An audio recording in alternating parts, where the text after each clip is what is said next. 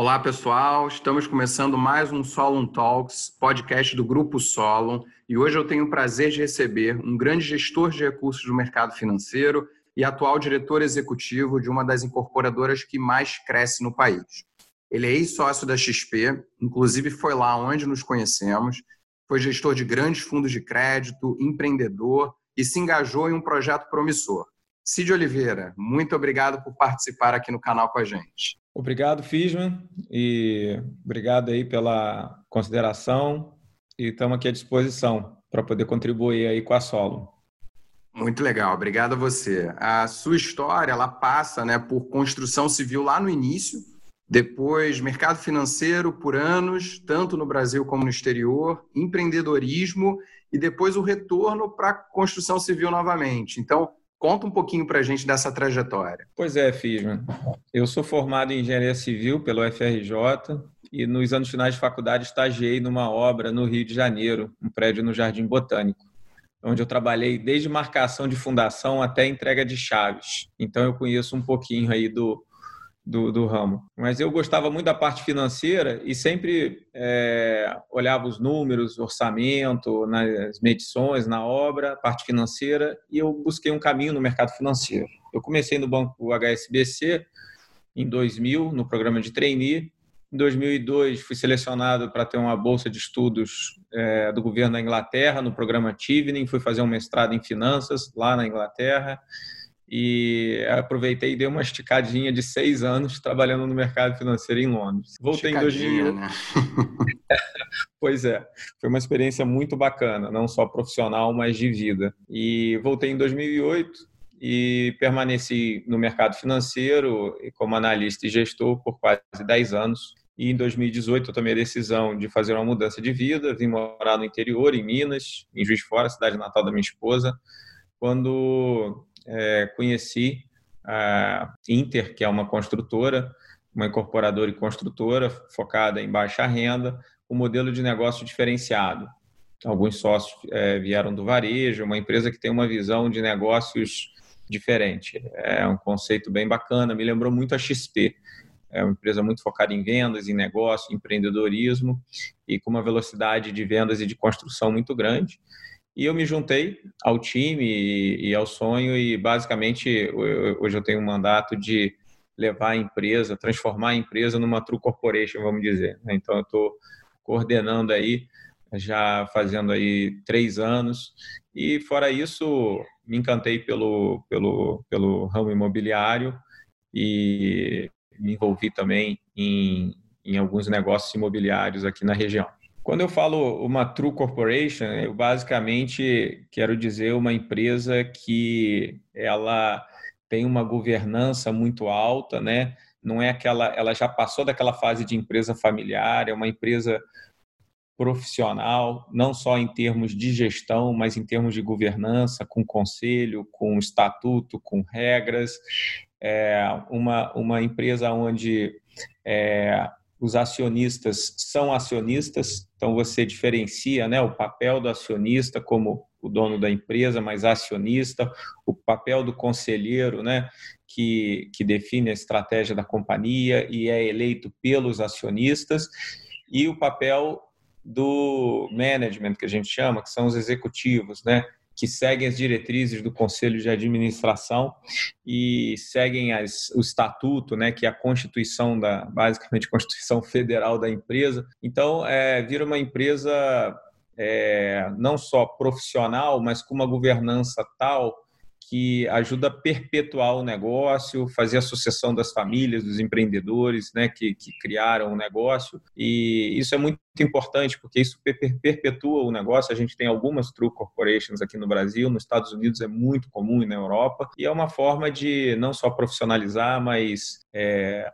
trazer é, maior potencial de crescimento e perpetuação do negócio. Muito legal, excelente, excelente. Bom, desde que você empreendeu e, e, assumiu esse mandato atual, né, você mudou de lado da mesa, né? Porque Antes você estava ali analisando as empresas para decidir se comprava ou não os seus títulos emitidos. Então, como é que foi essa mudança e da onde veio essa motivação? Eu sempre tive, eu sempre fui uma pessoa curiosa, né? Sempre tive a curiosidade do meu lado. E o que eu gostava muito do trabalho no mercado financeiro é que eu tinha a oportunidade de aprender e aprender muito sobre empresas, negócios, sobre economia, sobre a política, e você aliar o, o, aprendizado, né, o, à medida que você começa a entender mais sobre esses negócios e a, e a tomada de decisão. Né? Então, boa parte do tempo sempre estudando, analisando, é, entendendo, né, conversando e, e trocando experiências com pessoas muito nesse sentido. Quando eu mudei de lado da mesa, vamos dizer assim,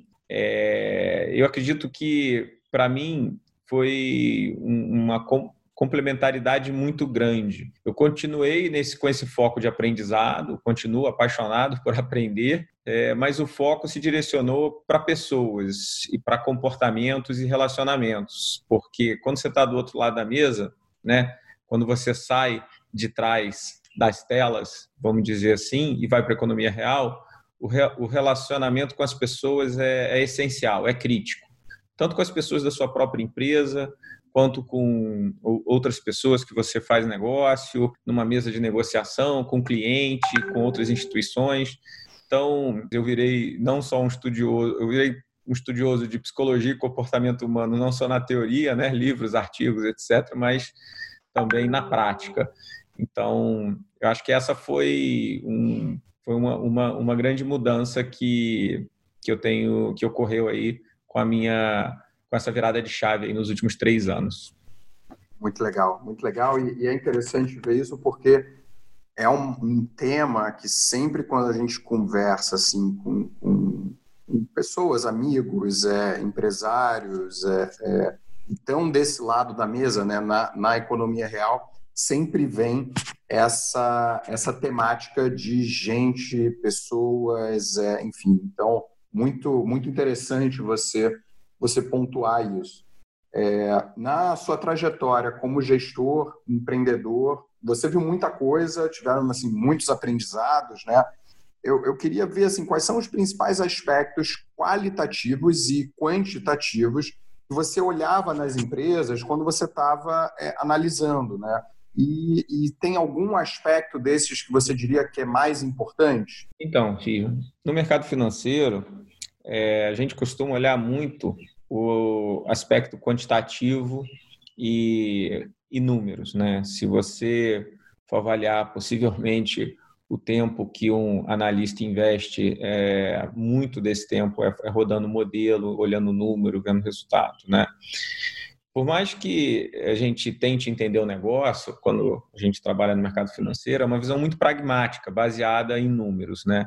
Você conversa com o management, você estuda os, os filings das companhias, né? O, as divulgações e as explicações, os releases que são chamados, né? Quando as empresas reportam. É, mas quando eu mudei do lado da mesa, eu percebi que os aspectos qualitativos e os detalhes, as nuances, são muito, mas muito mais importantes que os números.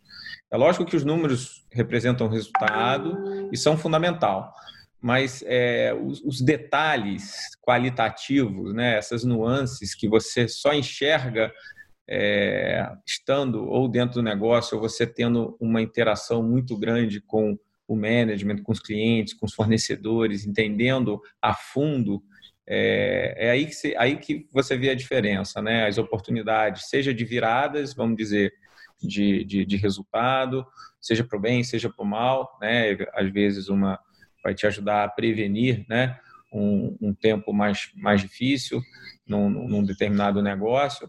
Então, é, esse que é o, o, ponto que eu colocaria para você. Eu vejo, enxergo hoje o qualitativo como muito mais importante do que o quantitativo. Não que eu esteja é, diminuindo o quantitativo, pelo contrário, é importante sim, mas o qualitativo, estando ali na, na, na economia real, é, ficou essa percepção ficou mais clara para mim.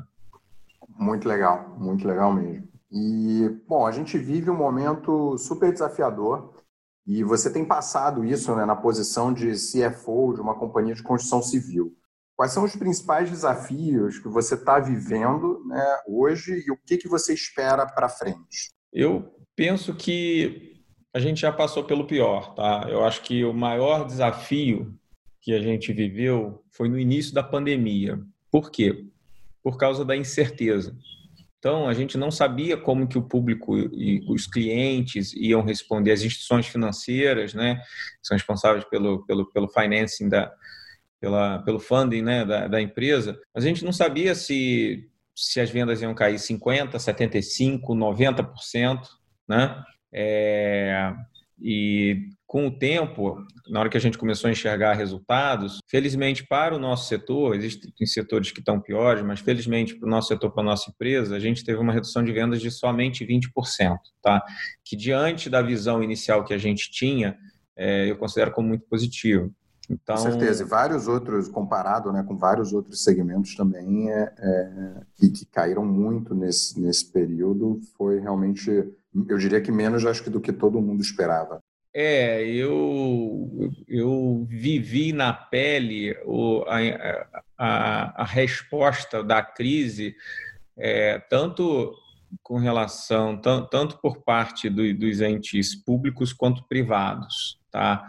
É, tem experiência, você tem aí não só o governo federal, mas a Caixa Econômica Federal, o Banco do Brasil, eles entenderam, agiram rápido. Eu fiquei muito bem impressionado. Às vezes a gente pensa, ah, é um ente público, etc. Vocês não têm ideia da, da como é que eu posso dizer, do, da agilidade na resposta, da disposição de ouvir o setor privado, né? não só a própria Caixa Econômica Federal, mas os ministérios. Então, assim, é, esse pessoal está de parabéns. Né? E da parte privada, aí você separa o joio do trigo. Né?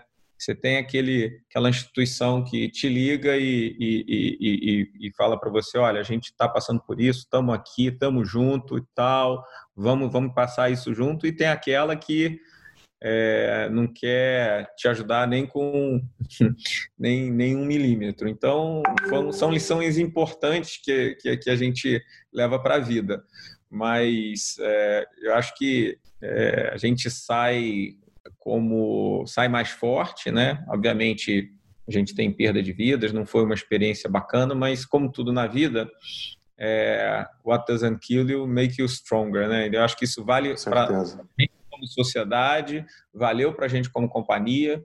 A gente, isso ajudou a gente a, a mudar um pouquinho o foco. A gente estava num foco de crescimento é, bem forte e a gente continua com, com, com potencial de crescimento, mas a, a, rentabilidade, a margem, né, olhar os processos, olhar para dentro de casa, custo, é, focar no ticket médio, a gente subiu o sarrafo de rentabilidade de alguns empreendimentos.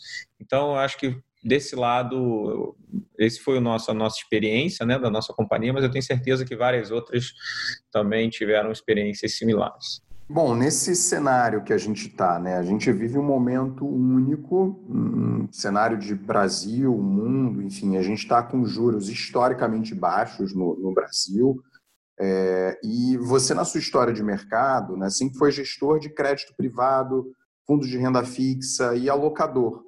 É, como é que você enxerga o cenário que a gente vive num Brasil que viveu juros altos, né, com duplos dígitos, os, os famosos double digits, muitos anos, é, e um investidor acostumado a não precisar tomar risco para ter retorno? Vamos lá. Eu tenho uma visão não tanto consensual, tá? É, eu penso que a gente está passando por um momento de inflexão muito importante no Brasil, tá? E eu acho que é um momento que começou na, na crise lá do, do governo Dilma, passou por toda aquela transição, onde a, a nossa sociedade, né, ficou, a gente ficou a sociedade aprendeu com a questão da corrupção, a questão do excesso de gasto público. Então, a gente entrou numa discussão como sociedade é, é, de é, buscar equilíbrio fiscal, reformas, e foi uma discussão que amadureceu, tivemos um resultado aí da reforma da Previdência, tem muita coisa a ser feito, tá? Mas o que eu acho é que é, é esse, essa agenda ela veio para ficar, né? E aí isso me dá uma, um, um conforto muito grande, até seja o governo A, o governo B, o governo C, isso veio para ficar. Não só é, eu enxergo os não só a nível da discussão em geral do público, mas a nível dos empresários. Uma coisa que a gente via muito no Brasil do passado é que os empresários não queriam se envolver com política ou se envolvia se fosse para a situação né, é, de benefício próprio, corrupção, como a gente viu, é, e os que estavam fazendo, vamos, vamos dizer, sem estar com esse envolvimento, estavam preocupados em ganhar dinheiro e, e, e beleza, vida que segue, né? Então você tinha essa divisão. E eu vejo hoje as classes, os grupos, cada vez as pessoas mais engajadas para é, melhorar né, a situação, não só fiscal, mas a, a situação também de, de, corrupção. E isso, eu acho que isso é um ativo que a gente conquistou como sociedade aqui no Brasil. E isso vai gerar, já está começando a gerar frutos e vai gerar frutos. Então, essa queda de juros é, que a gente teve, não só no Brasil, né, o mundo já está com juros baixos há, há mais tempo, eu penso que ela veio para ficar. Então, eu enxergo que a gente está com capacidade ociosa na nossa economia, tanto na parte de infraestrutura quanto na parte de mão de obra, em particular agora depois do Covid. Né? A gente tem muita inovação, então a gente tem uma tendência deflacionária, entre aspas, no mundo com a questão de inovação, e essa inovação é, ela não é uma inovação que fica num país só, Antigamente, né, quando a gente era mais novo, na década de 80 e 90, quando surgia, enfim, um novo computador ou um videogame, um eletrônico, levava anos para chegar no Brasil, né? Hoje é no mesmo dia, né? Então, eu, eu enxergo que essa, esse mundo de juros baixos veio para ficar. É, apesar, né, a gente vive no Brasil, a gente tem aí, a gente teve até recentemente essa questão da, na tentativa de derrubar o, veto né, do Bolsonaro no aumento dos funcionários públicos. O Senado votou de um lado e aí o, o Congresso do outro. Turbulência vai sempre ter e a gente sempre vai ter essas discussões. O Brasil é Brasil. Eu gosto de fazer a comparação que o Churchill né, falava que os Estados Unidos é, faziam a coisa errada, mas quando era necessário, na hora certa, faz, escolher o caminho certo. Eu acho que o Brasil segue um pouco esse caminho. Então, eu acho que isso ancora a gente vai a gente está passando por uma, um, uma transformação muito grande com as taxas longas ancoradas. Isso está impactando o mercado imobiliário, tá? Você imagina quando que a gente pensou que a gente ia ter taxas de financiamento imobiliário a 6,5%? É, e não estou falando taxas subsidiadas, não, tá? Estou falando Sim. taxas de mercado. Para o né? público né? geral, né? Impressionante isso. Então, assim, o, o, mercado imobiliário e a construção civil é um mercado que tem um fator multiplicador na economia muito forte e eu enxergo que isso veio para ficar. Eu vivi seis anos em Londres, acho que um dos maiores arrependimentos que eu tive foi de ficar seis anos alugando, né? E, e eu de analista, acho que foi o maior erro que eu, um dos grandes erros, não, grandes erros de vários erros que eu cometi ao longo da vida, mas esse foi um, um, um bem é, crasso, porque eu via os meus colegas de trabalho lá em Londres comprando apartamentos. Eu falava, pô, mas o cara ele está comprando um apartamento de 500 mil libras, dando 5 mil libras de entrada e, pô, mas ele está muito caro. Ficava nisso. É, se eu tivesse. E você feito... lembra quanto eram os juros na época lá? Era super baixo, era 4%, 3 Entendi. e pouco, 4%. Caramba longe do que o que está aqui. E o que, que acontece? É aquela visão né, de você, ah, não, é caro, barato. A questão é que o affordability, né, quando a, a, prestação do seu financiamento imobiliário ela fica menor ou similar ao aluguel, né, a pessoa virar a chave é muito faz, faz muito sentido. Lá o pessoal comprava imóvel e, e, e, fazia financiamento imobiliário ou refinanciava, como você entra na loja e compra sapato, entendeu? E a gente, isso vai ser um, uma realidade no Brasil. Não sei quanto tempo vai levar, mas é, a gente é, você pega o setor que eu, a, a, gente atua, em particular, em que a empresa que eu estou envolvido atua, que é o, o baixa renda. Acho que o grande, você vê, o baixa renda, as empresas de baixa renda, mesmo com as crises que o Brasil teve, elas prosperaram. E qual que é a grande razão disso? Porque a taxa de juros ela era mantida baixa. Então, o FGTS dava um funding baixo, de 5,5%, 6%, na época em que o financiamento imobiliário era 12%, 13%. Então, para essa hum. faixa da população, você teve esse efeito né, do financiamento imobiliário ser na ordem de magnitude do aluguel. Agora isso está virando uma, uma, uma realidade para todo mundo. Para o cara que antigamente era faixa aí de R$ 1.500 de renda mensal a 3, 4, 5 mil.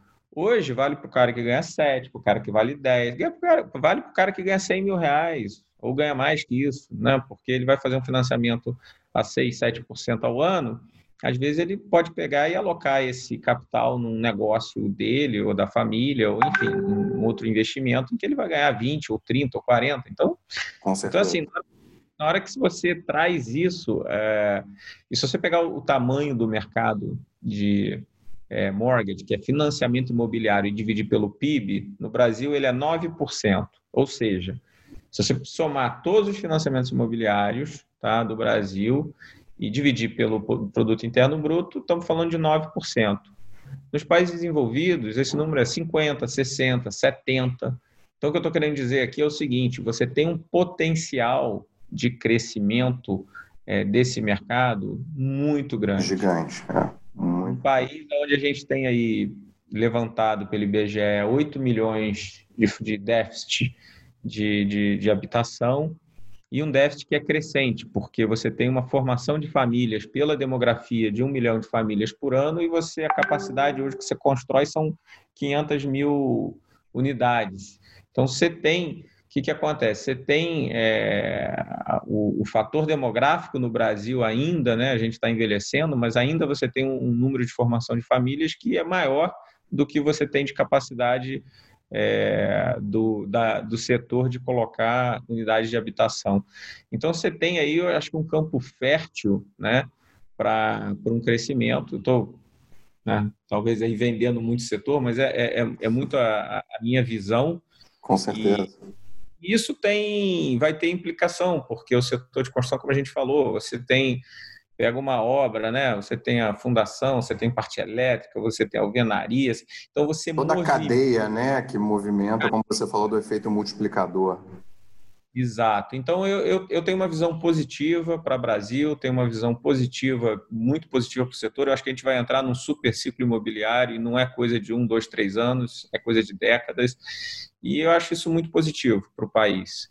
E assim, eu me envolvi, tenho e tenho 20 anos de formado, os próximos 20, 40 anos quero estar envolvido no setor e, e sou apaixonado também pelo setor financeiro, mas por esses dois setores aí. Muito legal, muito legal. Cid, a gente tem, bom, falamos a, até aqui, né, é, é, entrando um pouco, pincelando ali algumas coisas de economia real, e a gente tem divulgado aqui muito sobre o mercado de investimentos alternativos que exatamente né, tangencia aí é, é, esse mundo de é, é economia real. Né? É, é, a gente está falando aí de empresas de capital fechado, fora da bolsa, o, o, mercado de private equity e venture capital. Como é que você enxerga essa classe de ativo no cenário atual que a gente está vivendo? Eu penso que é onde as pessoas devem investir, tá? É, justamente nesses segmentos, né, que é onde você tem a maior criação de valor, né, a, o maior fator de multiplicação do investimento. Acabou a, a época de ganhar 1% ao mês só com dinheiro no banco, né?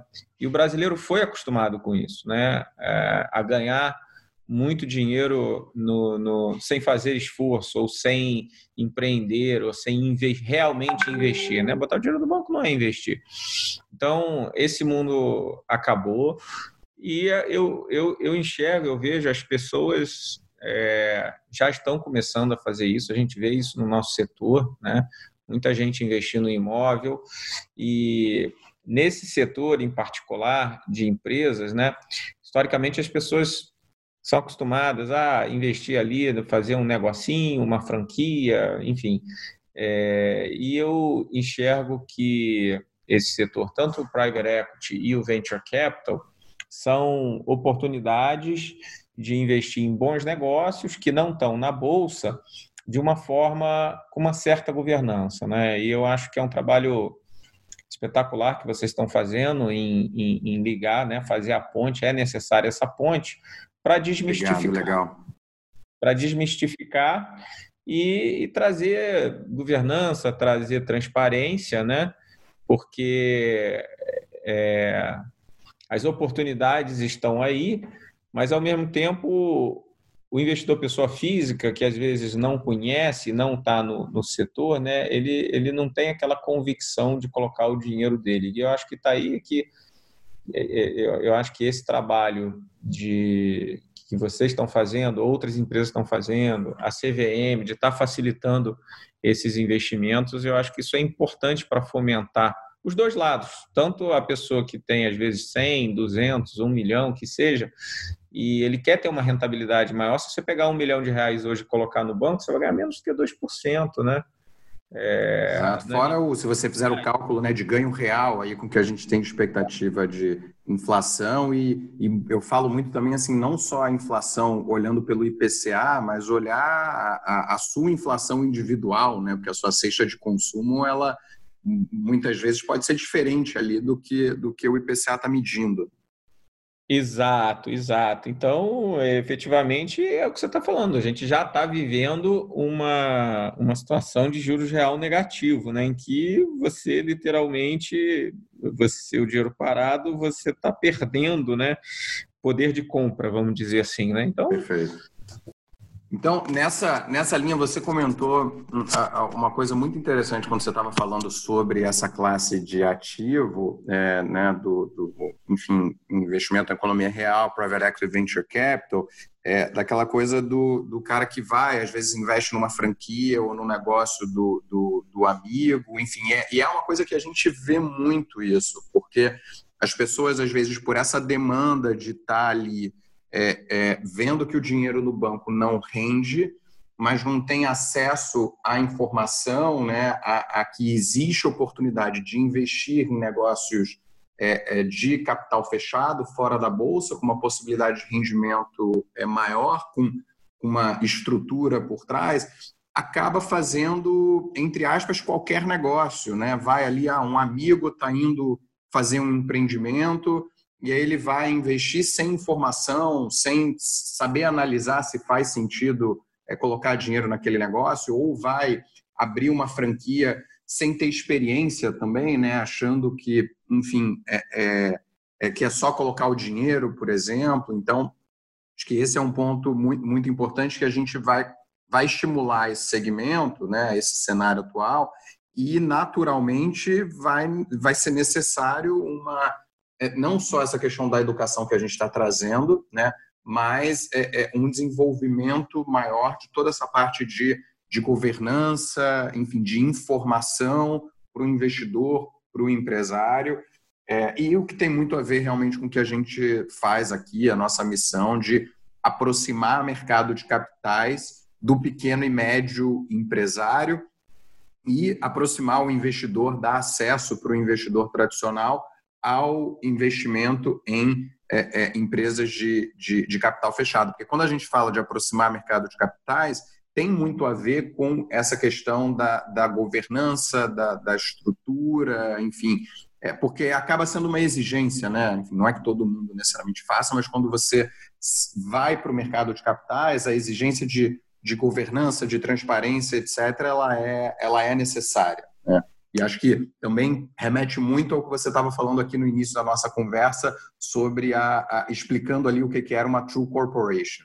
Bom, eu ia te perguntar tá, qual era o setor mais promissor nos próximos anos e tal, mas eu nem vou fazer essa pergunta, assim, porque você já falou tanto do setor imobiliário, já deu os números aí que até é, é, eu vou voltar a olhar esse setor, tá, que tinha ficado um pouco fora aqui do radar, eu vou voltar a estudar a cadeia do setor para colocar isso aqui no, no, nosso radar, porque os números que você, que você trouxe realmente são é, extremamente promissores. É, é, eu sou suspeito a falar, mas assim, não é tentando é, promover, mas é, é, a realidade, é o que a gente está enxergando. Com certeza. Existem várias outras nuances específicas, eu acho que não é o propósito entrar no detalhe aqui, mas a gente, num segundo momento, pode falar é, especificamente aí é, desse setor. Legal, legal. Bom, a gente está chegando no final e eu tenho certeza que o pessoal aqui quer conhecer é, é, um pouco além do CID gestor, executivo, investidor, enfim. Então, vou te fazer algumas perguntas pessoais bem rapidinho. Vamos lá. Um livro. The Four Agreements, do Dom Miguel Ruiz. Muito legal. E como é de praxe nos nossos podcasts, a gente vai sortear esse livro para o pessoal na, nas nossas redes sociais. Ah, Bom, legal. Um, um orgulho. Ser, ser pai de três meninas maravilhosas. Sensacional, sensacional. Um medo. Acho que é o medo do medo não deixar eu ser a pessoa quem eu, no fundo, sempre quis ser. Profundo, sensacional. Sensacional. Muito, muito, muito bom. Um sonho? Acho que é poder influenciar e impactar as pessoas a não terem medo de errar na vida e realmente acreditarem e, em si mesmos e serem a, a, a pessoa que elas se, sempre quiseram ser.